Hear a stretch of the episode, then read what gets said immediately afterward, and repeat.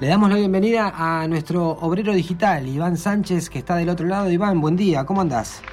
Buen día, ¿cómo le va? ¿Todo bien? Bien, buen día Pablo también. ¿Te gusta, te, gusta que los aplausos te gustan, evidentemente? No, digo que, que me da risa que salude así.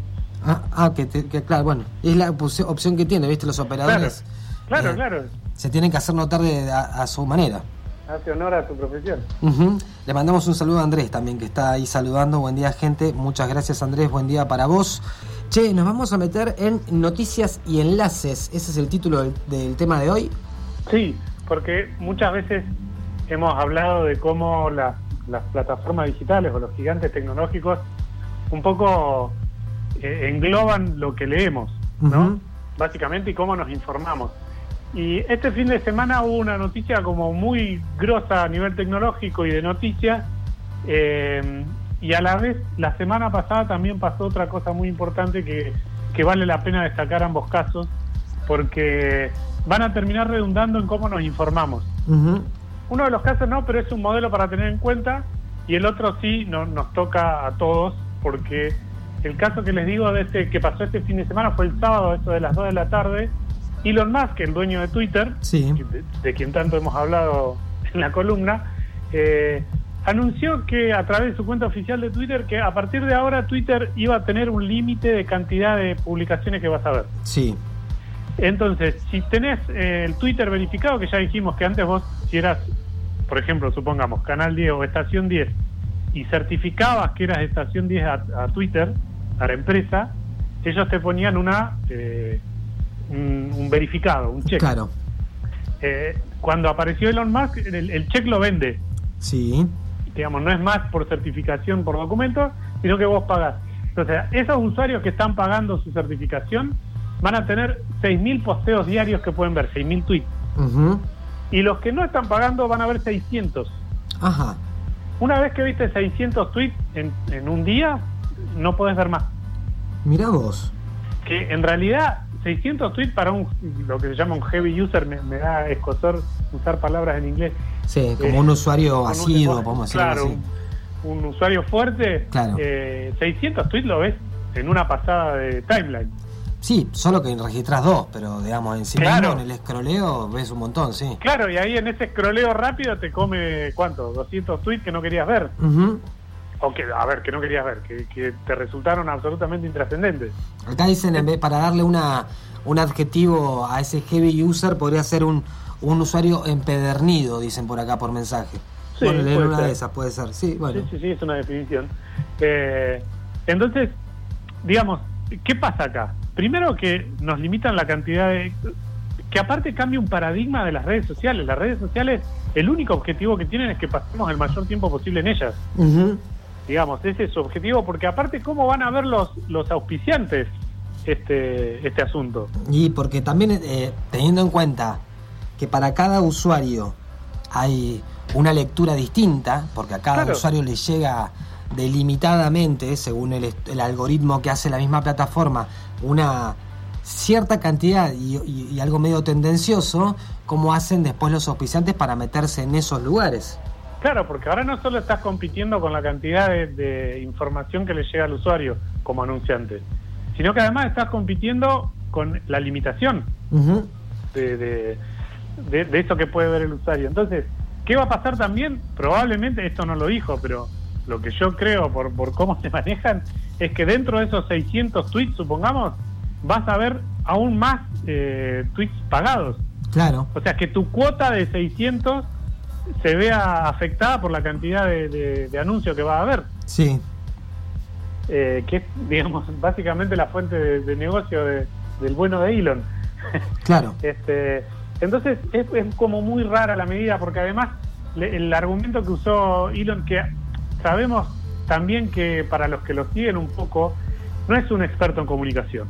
Ajá. El tipo es un magnate que la tiene toda, que, que compró todo y que dice lo que se le canta cuando se le canta. Entonces, y que eh, los riesgos eh, en cuan- de, de comunicación que hay cuando vos comunicás mal, a él no le interesan en lo absoluto.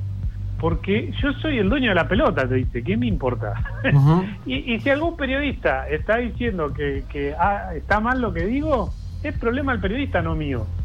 Yo ya tomé la decisión. Es una postura como muy clara que tiene el tipo. De hecho, cuando lo anunció, en Argentina el trending topic número dos, no me acuerdo cuál era el uno, pero el número dos era murió Twitter. Claro, bueno. Por enésima vez, ¿no? Porque este, este, funeral ya lo vi varias veces. El ave Fénix este, no, sabe qué hacer con esto. Claro, nos tiramos, quemamos todos los papeles ahí. Claro. Em, lo que pasa es que, eh, claro, todos los usuarios primero lo tomaron con humor, por supuesto hay memes de, Elon al lado de una tumba con el Twitter. Sí. Eh, pero quiero decir, digamos, todos los usuarios como que se pusieron inmediatamente, instantáneamente en contra de lo que decía el tipo. Y no sé, dos horas después de que hizo el anuncio, dijo que, che, muchachos, se les va a acabar la cuota de, de cantidad de tweets que pueden ver por los tweets que están hablando de la cantidad de tweets que pueden ver. Ajá. O sea que el tipo redobló la apuesta. Sí, sí, sí, digamos, sigan hablando de que, de que está todo mal, están consumiendo la cuota de 600 tweets hablando de que está todo mal, en vez de hacer tweets, eh, digamos, con valor para él. Claro. este, entonces es, es muy extraño explicarlo, eh, porque él pone, cuando lo dice, cuando lo anuncia, habla de data scrapping, que es un rascado de datos, básicamente, que lo que él vio, o lo que el equipo de Twitter ve, es que hay muchos, eh, mucha gente haciendo raspado. ¿Qué es el raspado de datos? Básicamente es poner un software automatizado para que junte data de algún sitio en particular, ¿no? No es que hay alguien que está bueno. ¿Cuántas veces se usó el hashtag murió Twitter en Argentina? Eso lo hace un software. Entonces un software recopila toda la información de todos los tweets que hay y te, hace un reporte. Imagínate que eso para una investigación académica para un estudio de mercado, eh, para un montón de cosas, sirve muchísimo. Y él argumenta que por la cantidad de raspado de datos, él sospecha de que están, le están robando información, pero ese, entre comillas, robado de información, es información que alguien publica, no que alguien esconde. Claro. No es un hackeo el rascado de datos. Él lo que dice es que hay mucho, y como hay mucho, le eh, afecta a la experiencia del usuario a los que no están rascando datos. Ajá.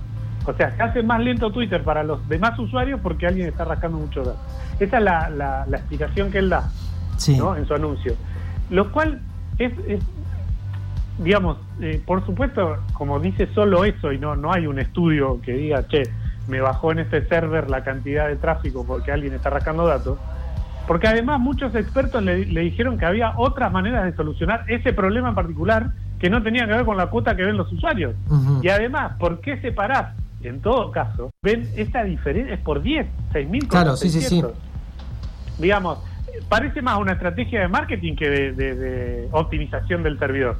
Pero por otro lado, igual, más allá de la estrategia de marketing y decís, tal vez de esta manera induzco a que otras personas puedan pagar su membresía, porque en definitiva parece que es un club privado, ¿viste? Sí, una eh, extorsión. Claro, digo, eh, realmente termina sucediendo, porque en el último tiempo, donde hemos visto eh, por ahí eh, plataformas de streaming y eso que no tienen que ver con una red social, pero Netflix, en el, mejor de los casos, que también hay otro quilombito de ese lado, eh, por otras razones, ¿no? digo, cuando sucedió esa idea de que Netflix empezaba a reducir la cantidad de bocas y demás, la gente dijo, chau Netflix, digamos, ¿no? bueno, termina resultando beneficioso para quien lo propone o en realidad es, va en detrimento de su propia fortuna, negocio. Y aparte, ten en cuenta que Facebook ya venía anunciando que largaba, en, todavía no la lanzó, se dice que están probando secretamente en algunos países, pero una aplicación que va a ser un tweet de Meta. Ajá. Un Twitter, perdón, de Meta. Digamos, una aplicación que se llama Thread, eh, que es como los hilos en Twitter, que va a cumplir la función de Twitter. Entonces vos tenés en la misma empresa a Facebook, a Instagram, a WhatsApp y ahora un Twitter. Si Elon está eh, destrozando Twitter y va a empezar a perder usuarios y se van todos a Thread, que es la nueva, la nueva, el nuevo paraíso, la tierra prometida, sí. Eh, se está pateando en contra del propio Musk, digamos. Eso es lo que no se entiende mucho. Y pero no, en realidad no entiendo porque Twitter es, es una de las plataformas este, más consumidas cotidianamente.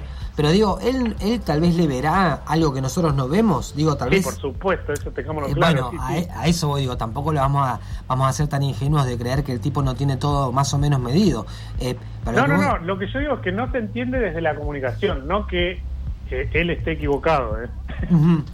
Probablemente él tenga un objetivo claro y su equipo eh, es raro que no lo haya, porque ella, porque estos anuncios que te digo que a él no le importa cómo, cómo comunica, eh, ha pisado muchos palitos y ha dicho incluso en una en un Twitter Space, ¿te acordás que nosotros hacíamos? Sí, Eh, bueno, lo escuché en uno y él decía que vamos a hacer muchas estupideces hasta que encontremos las medidas que no son estúpidas y que son utilizables, digamos. sí. Así que téngannos paciencia. Básicamente dijo eso. Eh, pero ya van, ya va bastante tiempo que, que tenía un margen para hacer estupideces. Entonces esto no, no parece más eh, un- una medida de emergencia ante algo que les pasó de seguridad que lo que anunciaron. ¿no? Como que hubo ahí un, eh, probablemente hubo un hackeo de, de datos y lo está ocultando con esto, no sé, no lo sé, la verdad es como aventurarme a decir algo, pero desde el enunciado que él hace está raro, porque le juegan contra. Entonces, lo que tenemos que tener en cuenta es que hay que ver que si, si aquello, y ya lo dijimos esto en la columna, Twitter muchas veces, mu- en- en muchos medios marca la agenda de lo que se informa.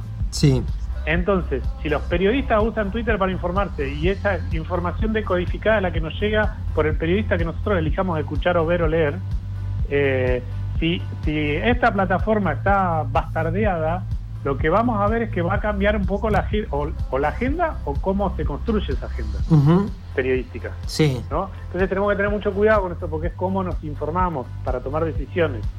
Hay que tener mucho cuidado. Y la otra, el- la otra noticia que te decía que salió también la semana pasada, el 29 creo que fue el comunicado de Google, eh, que es un caso, la, la noticia de Twitter está explicada ya en Diario 10, ya pueden entrar y verla. La, otra la estoy escribiendo.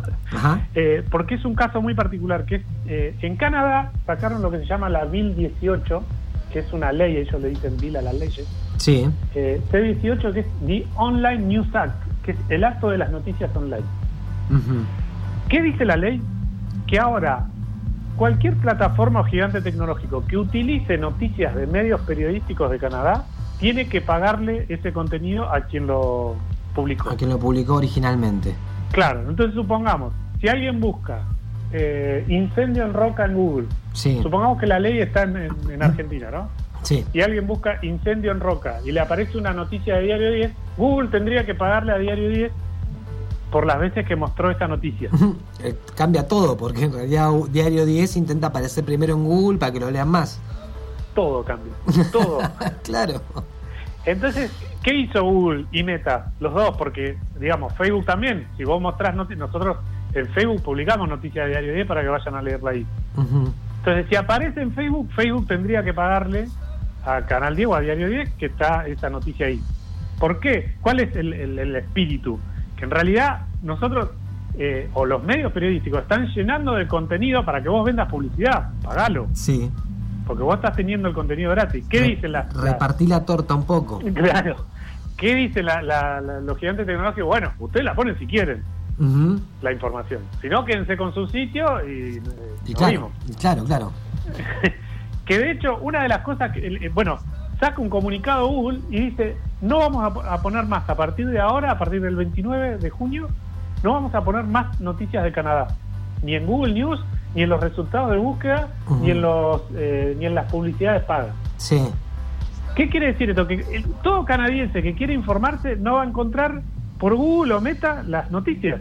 Va a tener que ir a buscar directamente a los sitios. A www.canadanews.com. Bueno, en una de esas se empiezan a conocer un poco más los medios, ¿no? Y no solo los titulares, porque muchas veces, ¿cuánto te- ¿cuántas veces te pasa eso? Que entras a Google, buscas una información, no sabes ni de dónde la lees y ya pensás que a partir de eso es todo válido.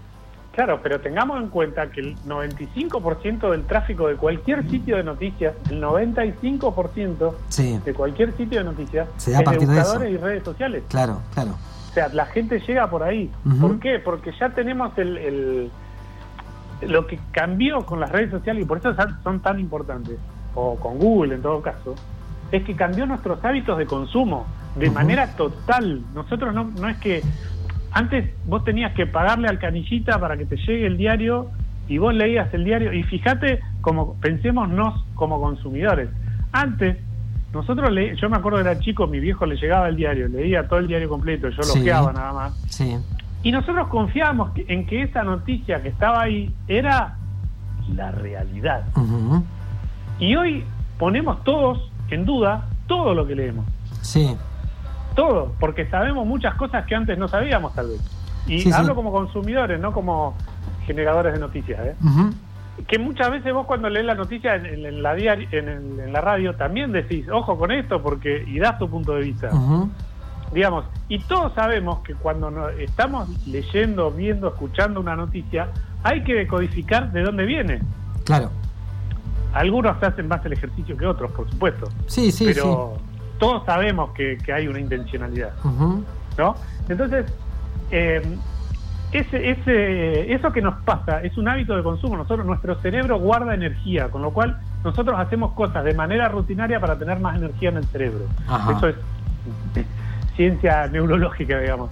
Eh, que, vuelvo a repetir siempre, recomiendo a Stanislao Bácara leer sus libros, eh, que es un genio. Entonces, él dice que nosotros tenemos como un tanque de nafta en el cerebro, que los vamos dosificando para que nos llegue hasta el final del día. El famoso burnout, estoy limado, estoy quemado, es básicamente que gastamos todo el tanque de nafta a las 3 de la tarde y nos queda el resto del día. Claro. Eh, entonces, eh, los hábitos son justamente para ahorrar esa energía mental. Es, bueno, ¿cómo me informo yo? Y pensemos, ¿no? Nosotros en nuestras rutinas diarias de... Nosotros, bueno, vos y yo tenemos otras rutinas diarias que un consumidor habitual, porque nosotros necesitamos generar esas noticias. Pero el consumidor de a pie, por decirlo de alguna manera, ¿cuál es su rutina? ¿Lo, ve por, eh, por Google News? ¿O pone en Google qué pasó en Jujuy cuando estuvo la represión? ¿O prende la tele y ve eso que, que ve y no lo, no lo revisa en Internet? Pensémonos a nosotros como consumidores. ¿Qué pasa si de repente toda esa rutina diaria que tenemos para informarnos cambia? Del día para el del día a la noche cambia. Hmm y no podemos informarnos más por ahí. Tenemos que generar un nuevo hábito de consumo, eso genera un gasto en este tanque mental de nafta. Sí. Y tenemos que encontrar otro. Lo que la ley no, no, no, no tiene en, su espíritu es cómo va a ser ese nuevo hábito de consumo. Y me parece que es un caso para estar atentos a ver qué pasa. Porque si mejora todo, claro. aplaudimos todo. Sí si los canadienses dejan de estar informados, están en un problema quienes legislaron así. Y a la vez eh, se abre un debate sobre en qué medida necesitamos de estas gigantes tecnológicas para informarnos.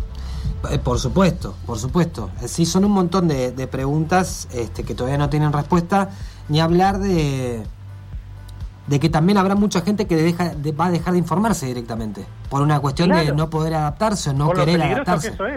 por supuesto, por supuesto con lo peligroso que es también encontrar cualquier tipo de información en cualquier lugar, ¿no? O sea, estamos también en una en una que es que tomamos todo lo que hay dando vueltas y después vemos si hacemos algo con eso. Bueno, mira, mirá, el pie justo, porque en, la introducción Pablo mencionaba la noticia de, la inteligencia artificial y los matrimonios. Sí. La semana pasada viste que estuvo Irina Sternik y, Álvaro no, No, pude, no pude estar ahí, che, estuvo bueno eso, ¿no? Me dijeron, tuve algunos comentarios positivos.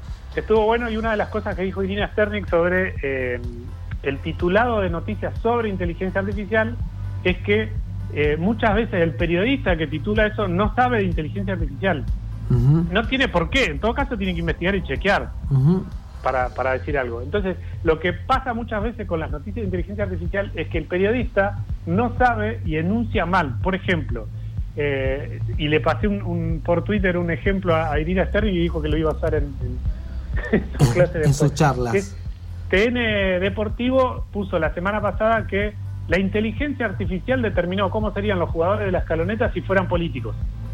Y había fotos de eh, del Dibu, eh, de Depol y cosas como si fueran políticos. Eh, lo que dice Irina que es cierto, a la inteligencia artificial vos tenés que pedirle cosas, los famosos prompts, que es preguntarle, bueno, quiero que hagas esto. ¿sí? y la inteligencia artificial lo hace. Con lo cual, la inteligencia artificial no determina nada. Hmm. Es alguien en todo caso que le preguntó a la inteligencia artificial cómo se vería este muchacho de traje y corbata. Es que ese es el problema que tenemos, que parece que de golpe va a venir a reemplazar y va a venir a ser eh, Dios sobre la tierra, viste, como medio extraño también.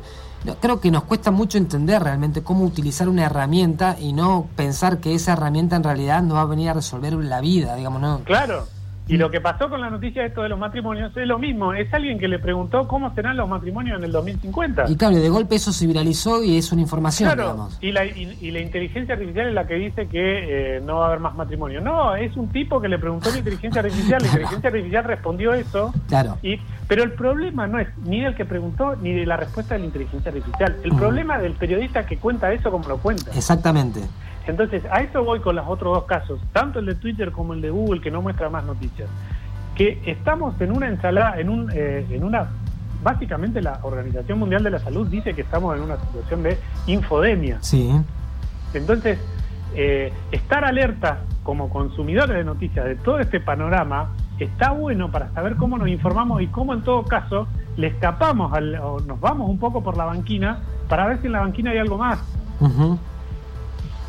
básicamente esos son los, los dos temas. Los dos temas.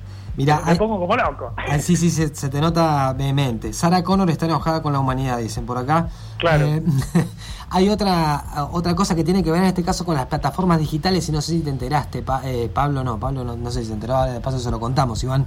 Eh, pero viste que hay una huelga de la industria audiovisual en Estados Unidos liderada primeramente por guionistas y ahora parece que se pliegan o están como muy preparados los actores y actrices de Hollywood por eh, la mala paga que tienen en relación a la reproducción de sus trabajos en las distintas plataformas, empezando por Netflix en particular, porque ¿qué dicen que es muy difícil eh, poder contabilizar la cantidad de reproducciones que tiene, por ejemplo, una serie de donde actúa Juan González y Juan González dice, che, yo en teoría cobro por reproducción de acá, pero ¿cómo se contabiliza esto? Nadie lo tiene realmente registrado y por lo general va todo a la baja, ¿no? Entonces no, y Netflix no lo libera estos datos. ¿eh? Claro, ese es el problema, ese es el problema. Entonces también hay algo que tiene que ver con esta idea de la regulación, ¿no? De lo que hablamos muchas veces, que hay cosas que aparecen como muy novedosas, muy interesantes y de acceso este, para mucha gente, no digo para todas, pero sí para mucha gente, y de golpe no nos enteramos de lo que pasa realmente con la industria que está detrás, que son seres humanos y que no tiene nada que ver con apretar un botoncito en el tele y que te aparezca una plataforma, ¿no? Totalmente, porque además, eh, lo hablamos, no me acuerdo en qué columna, pero eh, las redacciones de los diarios han eh, bajado la cantidad de periodistas que tienen, justamente porque cambió el modelo de negocio por Google y Facebook y las redes sociales. ¿Por qué? Porque antes una empresa, si tenía que poner una publicidad, la ponía en el diario. Ahora saltea a los medios y la pone en Google y en, y en, las redes sociales. Sí. Entonces, todo ese ingreso es eh, va a otro lado y ese otro lado ni siquiera es una empresa nacional porque no tiene ni oficina en el país claro o sea vos terminás pagando en dólares eh, muchas veces, ¿no? Hay algunos que ya, ya pagan en pesos, pero eh, muchas veces no tienen ni filiales acá. Claro. Entonces, al cambiar eso, lo que vos decís es tal cual, digamos. Eh, hay periodistas, fotógrafos, editores que perdieron su trabajo literalmente porque el panorama de los medios lo domina Google y las redes sociales. Entonces, por eso digo que Canadá es un interesante... vale mencionar que en Australia hay una ley del 2021 que es lo mismo y en la que está basada la de Canadá, pero eh, lo menciono muy por arriba porque no hay datos, o por lo menos no encontré en estos dos días, datos concretos de qué pasó al final con esta ley en, Australia. Bien. Este, como si subieron los ingresos y bajaron, así que eh, sé que hay una, pero bueno, vale mencionarlo. Bien. Bien, bueno Iván, la, seguiremos, porque esto creo que también en esta idea de la revolución digital que, que estamos atravesando hace mucho tiempo, pero que tal vez ahora lo hacemos de una forma más consciente, eh, esta información que estás dando hoy no va a ser ni la primera ni la última, ¿no? Hay como mucho amague y vuelta atrás, y hay como, de, tiro un anuncio, veo cómo pega, y si pega bien la sigo, y si pega mal me retracto y vuelvo a cero. Hay como mucha prueba y error también. Creo que hasta las mismas personas que parecen las las más iluminadas, porque son las que crean esos lugares, este, bueno, tampoco tienen un dominio absoluto de la evolución de eso, ¿no? Entonces, eh, bueno, hay idas y vueltas casi de forma permanente. Totalmente, ni ellos saben a dónde va a parar, igual, y como son los dueños de la manija, Claro. Pues les importa demasiado. claro, por supuesto. bueno, igual la seguimos, obviamente, como siempre, el lunes que viene. ¿Cómo no? ¿Eh? Abrazo a ambos. Un abrazo grande, gracias. Pasaba Iván Sánchez, nuestro obrero digital, hablando sobre noticias que tienen que ver en este caso con el mundo Twitter. No sabemos si se acaban las plataformas gratuitas. Hay una, eh, una idea de que quienes no paguen esa membresía que existe en Twitter, ese ese clic ¿no? que te ponen ese tilde azul de, para ser un usuario este, como reconocido, vas a tener un 10% menos de posibilidades de ver tweets. Pasás de 6.000 que podés tener a través de la membresía a 600 si sos un usuario común y corriente, eh, bueno, lo cual pone un poco en jaque a esa red social y ni hablar a la forma de informarse de la gente.